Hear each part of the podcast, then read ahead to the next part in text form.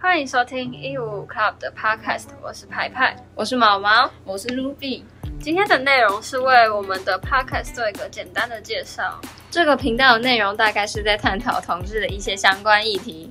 至于为什么要做这个 podcast，是因为虽然现在大多数人对同性恋者都保持尊重、开放的想法，但难免还是会做出一些带有歧视性的行为。像是有人会觉得说，一个女生为什么要打扮得像男生，又扮得不像，让自己看起来不男不女的？还有说同性恋是不正常的，喜欢异性才叫做正常。又或者是带着戏谑的口吻去问他们是如何传宗接代的。这些歧视性的行为有时候会带给他们一些我们想不到的伤害。